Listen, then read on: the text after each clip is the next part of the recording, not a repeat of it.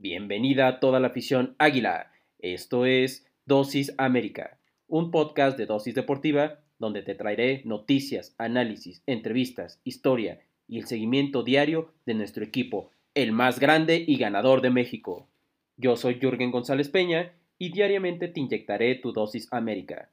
Recuerda que puedes sintonizarnos de lunes a viernes a través de Spotify, Anchor FM, Apple Podcasts, Google Podcasts y Radio Public. Sin más que agregar, comenzamos.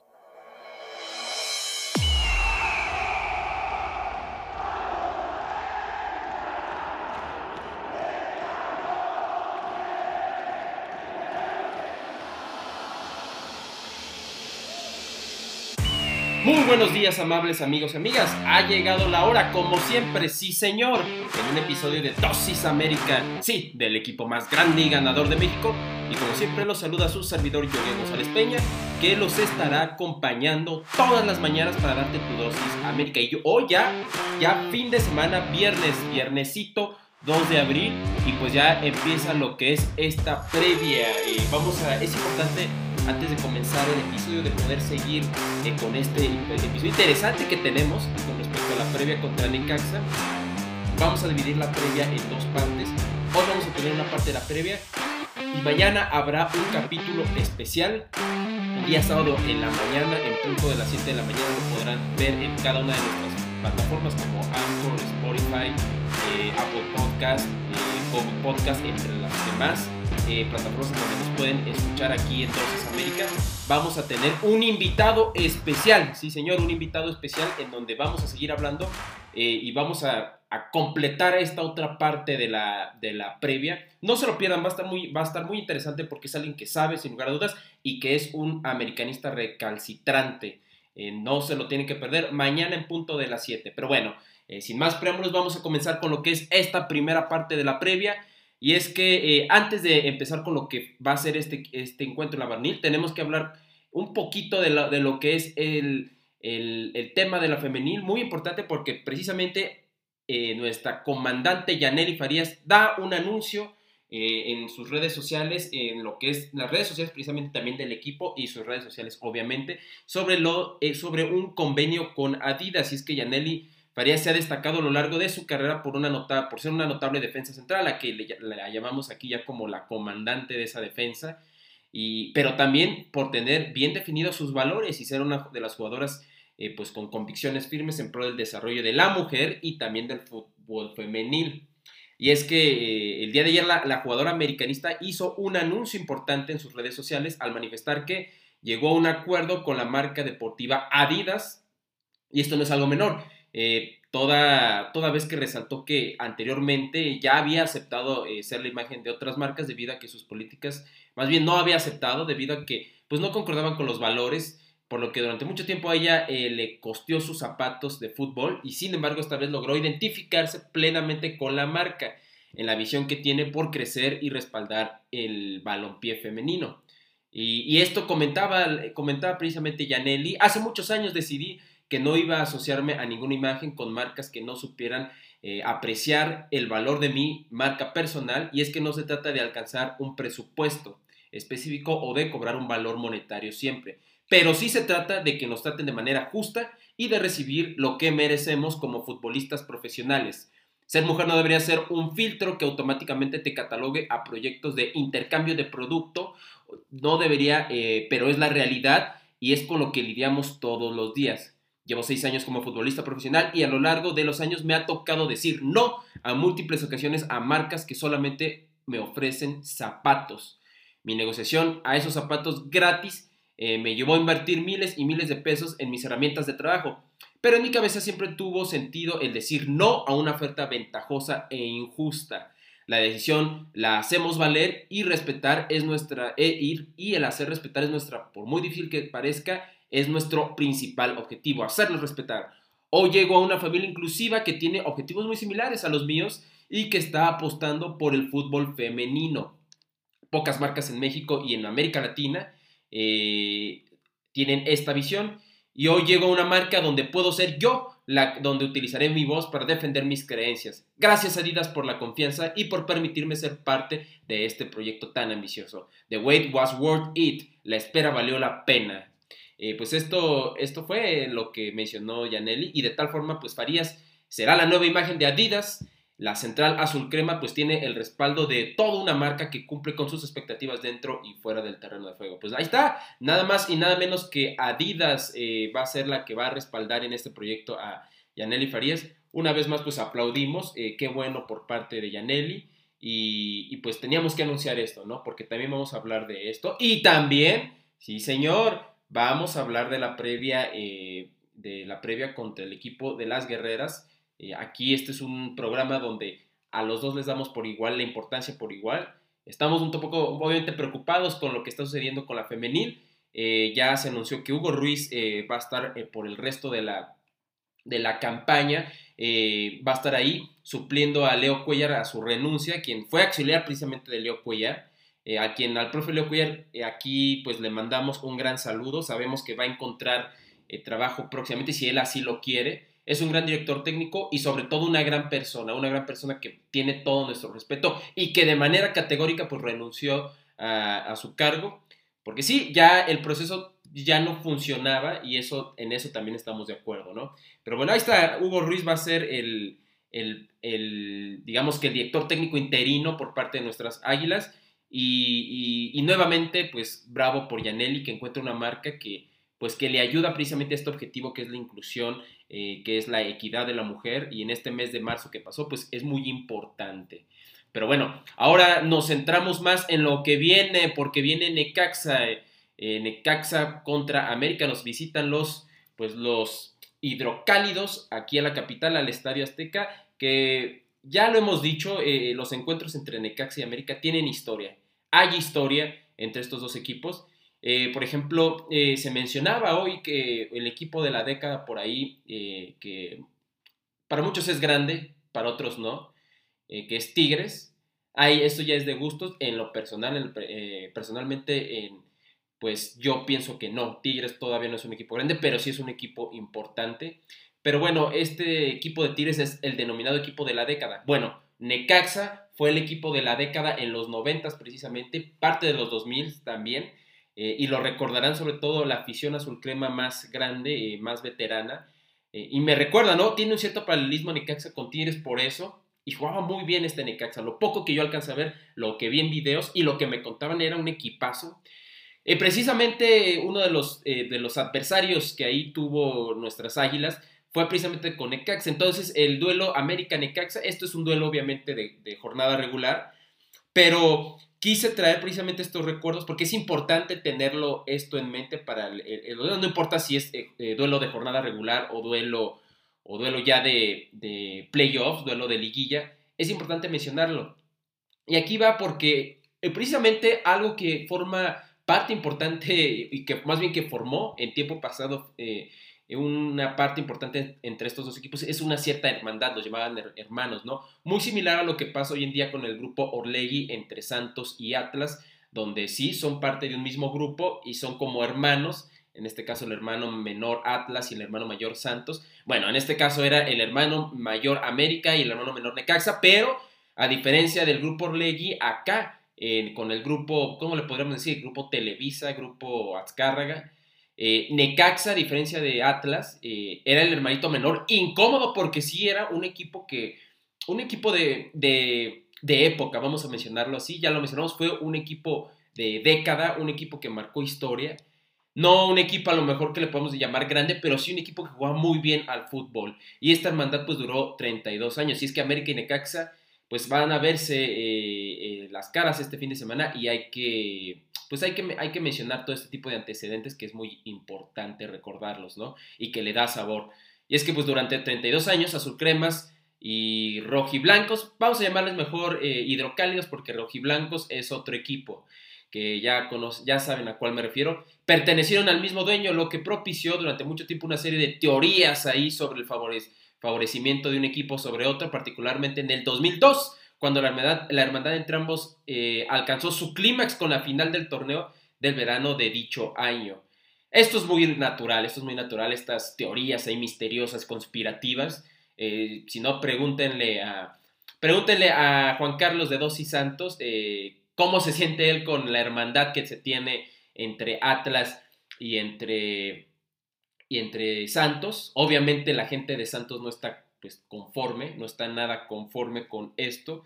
Y, pues sí, se tienen ahí también teorías conspirativas de, pues, de que se quiere favorecer a Atlas y todo, y, y que cuando juegan en el Orlegi Bowl, pues eh, uno se puede dejar o se puede vender, etc. Bueno, esas teorías también invadieron durante esos años este, pues esta, hasta cierto punto, rivalidad que hubo entre Necaxa y América. Obviamente, pues no se sabe si es cierto, yo no creo, pero no sabemos, obviamente. Y es que al ser parte de la misma empresa, el hecho de que pues, los dos estuvieran en la pelea directa por el título puso en tela de juicio una serie eh, eh, que Necaxa ganó en la ida 2 a 0 eh, en la que perdieron nuestras águilas en una vuelta memorable. Vamos a ver, este, precisamente este duelo, esta final fue en el verano del, 2002. Eh, venía un Necaxa, un gran Necaxa, un equipazo de Necaxa. De hecho, por ahí estaba nuestro ariete legendario, Luis Roberto Alves Sague. Luis Roberto Alves Sague por ahí estuvo jugando esa final, ahí vistiendo los colores rojos y rojos y blancos eh, para el equipo del Necaxa y anota, de hecho, en esa final los goles habían sido por parte del Necaxa en el 2-0 por Luis Roberto Alves Sague al minuto 42 y Víctor Ruiz, nada más y nada menos que al minuto 12. Mira, este gran jugador Víctor Ruiz, eh, estos habían sido pues los... Eh, pues en el juego de ida, ¿no? Que hay que recordar pues que el Necaxa antes de irse a Aguascalientes pues jugaba ahí en el Estadio Azteca, ¿no?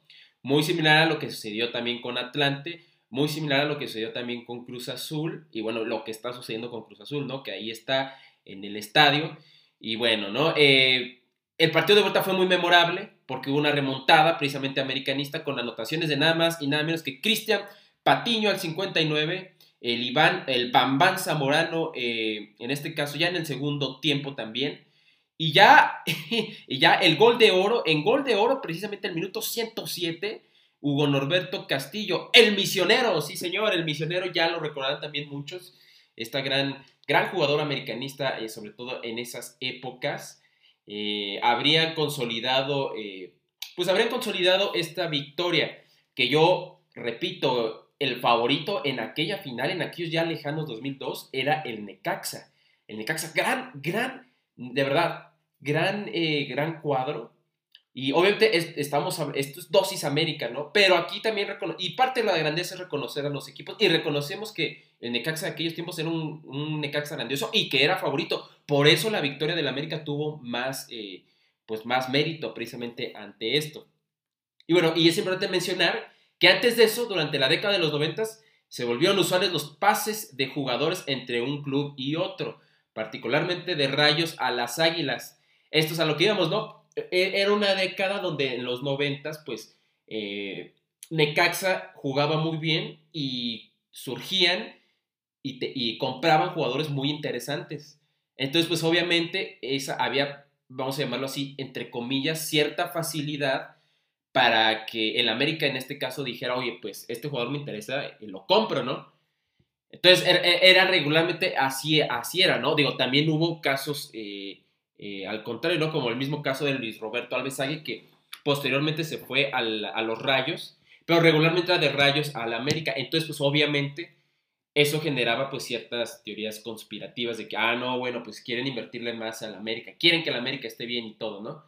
Eh, eso era lo que, lo que pensaba la gente o lo que se podía pensar, lo cual era una falacia completamente, aunque obviamente sabemos que el equipo fuerte de, pues de Televisa es el América. El equipo fuerte en general del fútbol mexicano es el América.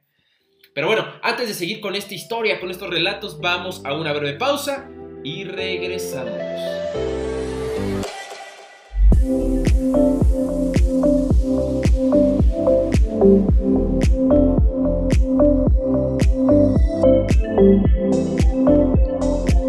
Esta breve pausa para seguir con, estos, con este episodio histórico relato respecta a la previa entre América y Rayos. Y es que, bueno, ya lo mencionábamos, ¿no? Los pases inusuales, las transferencias inusuales fueron, pues, de jugadores de un club a otro, de Rayos a las Águilas regularmente. Toda vez que en ese, toda vez que en ese entonces los necaxistas vivían sus mejores años al ganar tres títulos, eh, tres, veces el título de liga, con jugadores de calidad como el legendario Alex Aguinaga, el Sergio el Ratón Zárate, que también ahí estuvo con nuestro equipo, Alberto García Aspe, el arquero de Deus, Adolfo Ríos, entre otros. Fíjense, ¿eh? podríamos armar un, un once titular, me atrevería a decir que sí. Sí, sí, sí, sí se puede armar un once titular eh, con equipos entre necaxistas, entre jugadores necaxistas y, americanistas que han jugado pues ambas playeras. Sin embargo, se volvió una constante el hecho de que los jugadores brillaban con Necaxa, no lograban destacar en Cuapa ni tener el mismo éxito con los que anteriormente eran llamados los electricistas. Eh, sí, o sea, esto también era inusual, era usual, ¿no? Que sí, es cierto, se iban de Necaxa al América, pero cuando llegaban al América no daban el, el, pues ese salto de calidad que sí lo daban en Necaxa. Eh, pues dentro de las explicaciones, a lo mejor puede ser que no se encontraban a gustos, no se encontraban contentos, pero sobre todo, pues obviamente la camiseta de América no todos la, no la llenan, no todas la aguantan. Es una camiseta pues pesada. Pero bueno, vamos con uno de los jugadores que, con un conjunto de jugadores que pues pudieron, eh, que lograron estar en ambas camisetas. Por ejemplo, el, el ratón Zárate, que llegó a México tras haber brillado, militado en Alemania para firmar con Necaxa en 1995, gracias a sus condiciones, pues el argentino rápidamente destacó y se convirtió en un auténtico dolor de cabeza para las defensas que trataban de contenerlo. Era rápido, encarador, Sarte se encargaba de desquiciar a sus oponentes y fue un hombre clave para el bicampeonato necaxista en las campañas 94-95 y 95-96. Eh, en 1997, América, en su desesperada búsqueda de romper una sequía de títulos de liga, era una sequía importante, de más de una década, ¿sí? Eh, esa ha sido la sequía más grande que hemos tenido precisamente en esas épocas. Afortunadamente ya no hemos vivido eso. Eh, tenemos que ir por el título esta temporada, pero en esa época era una sequía realmente importante. Y bueno, aprovechó pues la hermandad con Necaxa para sumarse a sus filas al ratón, con la esperanza de que brillara con la misma intensidad en Cuapa, pero no fue así. Sergio no fue el mismo en los Rayos y nunca pudo sobresalir ni romper la liga como en su equipo anterior y al cabo de un año terminó por regresar con los Rayos. Otro es Alberto García Aspe, el Capi, el aguerrido mediocampista fue traspasado del Necaxa al AME en 1997 luego de un paso fugaz que tuvo por River Plate allá en la Argentina. Al igual que pasó con Sergio Zarate, las expectativas sobre Beto eran muchas. En el nido apostaron por su carácter liderazgo y su fuerte pegada al balón. De hecho, por entrega y disposición no se le puede señalar a un Aspe que incluso llegó a aportar el gafete de capitán, pero que se quedó con las ganas de ser el campeón, o sí, de ser campeón en este caso con la camiseta azul crema. Su paso por los millonetas terminó en el 99 y fue pues, fue un paso sin pena ni gloria. Otro fue Adolfo Ríos. Así como hubo jugadores que pasaron del Necaxa a la América sin lograr nada, se encuentra el particular caso de Adolfo Ríos. Este fue muy diferente y muchos ya, lo sabrán por qué. Un portero que sí supo brillar con ambas instituciones y que con las Águilas se ganó un lugar muy especial en el corazón de la gente gracias a sus buenos atributos. Ríos se coronó como campeón en Conecaxa en el verano 98 tras ganarle una final a Chivas en el Estadio Jalisco y un año más tarde pasó a los Millonetas para hacer historia toda vez que se convirtió en el cancerbero con el que Cuapa pues rompió una sequía ahí de 13 años sin ganar la liga. Cabe destacar que Ríos es recordado porque Necaxa, eh, porque en Necaxa en la final del 2002, eh, pues entre América y Necaxa realizó en el tiempo extra una tajada espectacular a Carlos Gutiérrez en tiempos extras que hubiese significado el gol de oro y el campeonato para los Rayos, ¿sí? Ahí precisamente eh, fue uno de los grandes eh, jugadores destacados, este Adolfo Ríos, un gran arquero, el arquero de Deus, eh, un arquero importante y que gracias a él no nos ganó Necaxa esa final, porque sí hubo un paradón importante con Carlos Gutiérrez, que si lo hubiera clavado ahí Carlitos Gutiérrez, estaríamos hablando pues de que se habría coronado Necaxa en esa temporada. Otro caso es de Aguinaga, aunque este no vino, porque este es ídolo histórico de Necaxa, uno de los mejores extranjeros que han llegado a México sin lugar a dudas. Y es que Alex Aguilar es uno de los mejores referentes de los Rayos, sin embargo, inicialmente su destino estaba en el nido, toda vez que Panchito Hernández, entonces directivo del club, detectó en una gira en Sudamérica, lo detectó en una gira en Sudamérica, sin embargo, a su arriba a nuestro país se determinó que sería para los necaxistas. En cuanto América vio las condiciones del ecuatoriano, quiso llevárselo, pero eso nunca sucedió. Incluso el expresidente de México, Ernesto Cedillo, intervino para que el héroe del, de la pinchicha se quedara en su equipo. Miren nada más. Intervino Ernesto Cedillo, presidente de México, que le iba al Necaxa y habló para que no me fuera. Esto lo mencionaba Alex Aguinaba. Eh, yo estaba presente que cuando habló con el güero Burrillo y le dijo textualmente, puedes llevarte a cualquiera, pero no a Aguinaga, él no sale del equipo. Miren nada más, eh, hasta los políticos se metieron. Fíjense, esta es una... Esta es una vamos a llamarlo así, estos duelos entre Necaxa y América tienen cosas muy bonitas, muy curiosas, que no te esperas que pasaran raras, o sea, y como injerencia, como esta, ¿no? Que es la injerencia de, del presidente Ernesto Cedillo. Y bueno, pues esto lo relató el mismo Alex Aguinaga. ¿Qué otro jugador ahí eh, pasó en esta situación de ambas peleas? Pues fue el Cuau, que él se vistió de rayo. Y es que así como América solía llevarse a los jugadores del Necaxa también solían enviarle a los eh, eh, en América solían enviarle jugadores a los Rayos que contrataban y que no rendían como esperaban o bien elementos que buscaban castigar. Uno de esos casos fue Cuauhtémoc Blanco que eh, se mencionó que fue mandado de Cuapa a Cuautitlán Izcalli, donde eran ya las instalaciones necaxistas antes precisamente de irse a Aguascalientes. Izcalli, Cuautitlán Izcalli allá en el Estado de México eran precisamente las tierras las tierras de entrenamiento del equipo necaxista. A manera de castigo, sin embargo, el delantero tuvo destacadas participaciones como rojiblanco, por lo que un año después regresó a los azul cremas. Eh, un caso importante también es que hubo más futbolistas que se fueron del América Necaxa, ya sea por bajo rendimiento o porque ya no tenían cabida en la actualidad del club. Luis Roberto Alvesague, ya lo mencionamos, eh, Ricardo Peláez, eh, Germán Villa, el mismo Braulio Luna son algunos ejemplos y, algunos de ellos volvieron a Cuapa pues para tener una nueva oportunidad, mientras que otros volvieron a vivieron una despedida definitiva. De tal forma que América y Necaxa tienen una gran historia detrás, porque aunque ya no son hermanos, el pasado está ahí y muy difícil se va a poder borrar.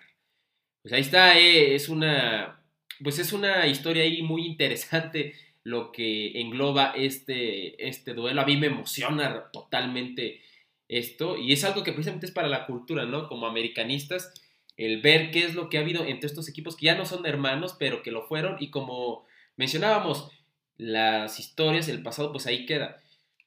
Ahora, hay otro caso importante, ¿no? Cuando América descendió a Necaxa, esto ya fue más reciente, y es que América y Necaxa tienen mucha historia en sus enfrentamientos en la liga, pero sin lugar a duda hay uno que marcó el rumbo de la, historia, de la historia entre ambos y no se trata precisamente de esa final que ya mencionábamos en el verano del 2002.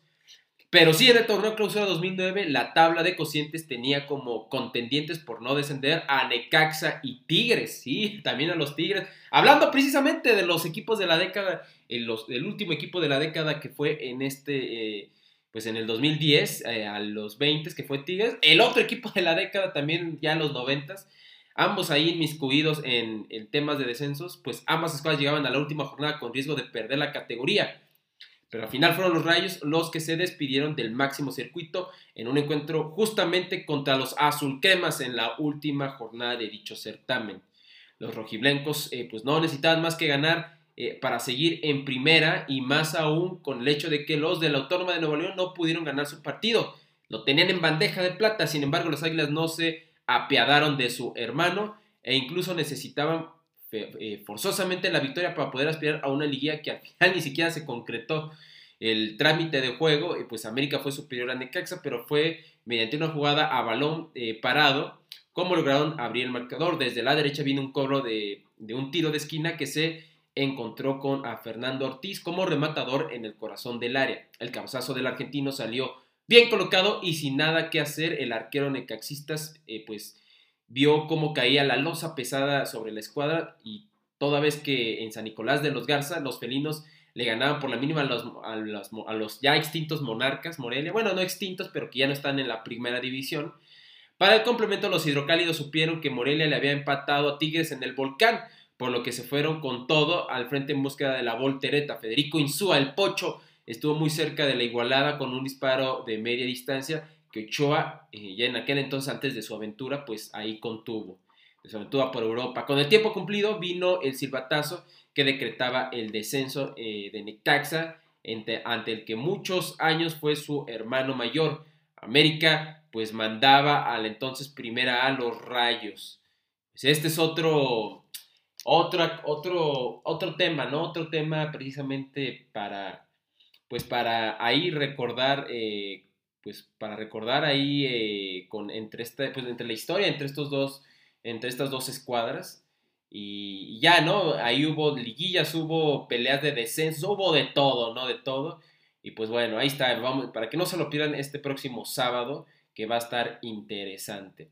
Pero bueno, con otras noticias, haciendo un breve paréntesis a esto que es el previo entre Necaxa y, América, pues hay que mencionar que se hizo la foto grupal. América llegó por la tarde al Estadio Azteca eh, para tener una sesión el día de ayer de entrenamiento en su cancha, pero no solamente fue ese el motivo, en la presencia del Coloso de Santa Úrsula, sin embargo, pues existía todavía imágenes de lo sucedido en las Águilas y se tomaron la foto oficial eh, correspondiente al torneo Guardianes 2021 en el inmueble, tal como sucedió en las dos anteriores. En la pasada, el plantel se colocó en la tribuna en la sección general en referencia a ocupar con sana distancia el lugar que usualmente toman sus aficionados eh, y que no podían hacerlo por el tema de la pandemia, por el COVID-19. Y bueno, esta, esta foto la pueden ver inclusive allá en, en las redes sociales del equipo, eh, parados precisamente en esa esquina alta del estadio. Es la esquina como derecha precisamente del estadio Azteca. Ahí cada uno de los, pues de los, del el cuerpo técnico, los jugadores. Esa es una foto, ¿no? Eh, seis meses atrás, la, foto se tomó en las afueras del estadio, el equipo se colocó sobre una de las escaleras de acceso y de manera simbólica estuvo, estuvo, presente el hijo de Nicolás Castillo en representación de su padre, quien se recuperaba de una trombosis que sufrió.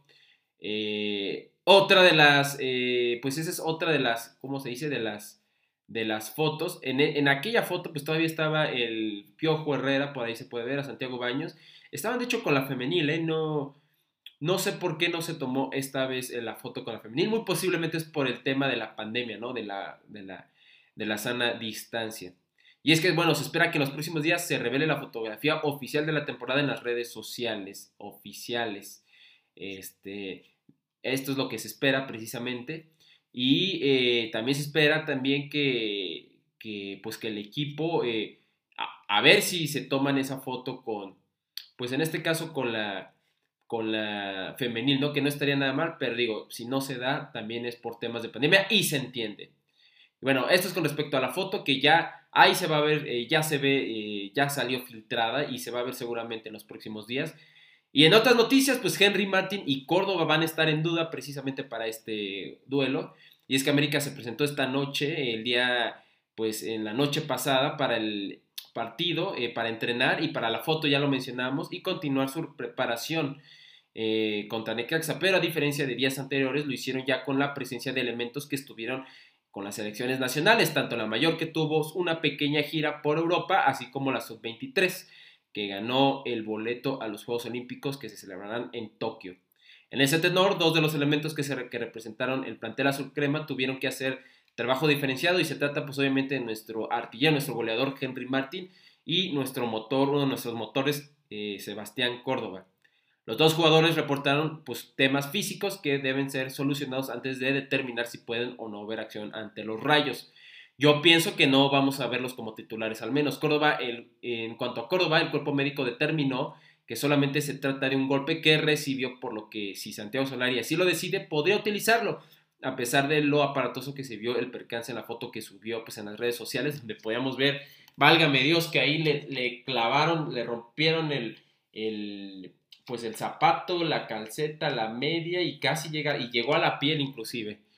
Por parte de Henry Martin, pues se siguió la tónica de la última semana tricolor y no pudo entrenar con normalidad. En su caso se antoja complicado que se pueda recuperar antes del siguiente encuentro, por lo que se perfila a Federico Viñas como elegido para tomar su lugar, aunque también podría hacerlo Roger Martínez, quien en los partidos ante Tijuana y Mazatlán fue titular en lugar del Búfalo.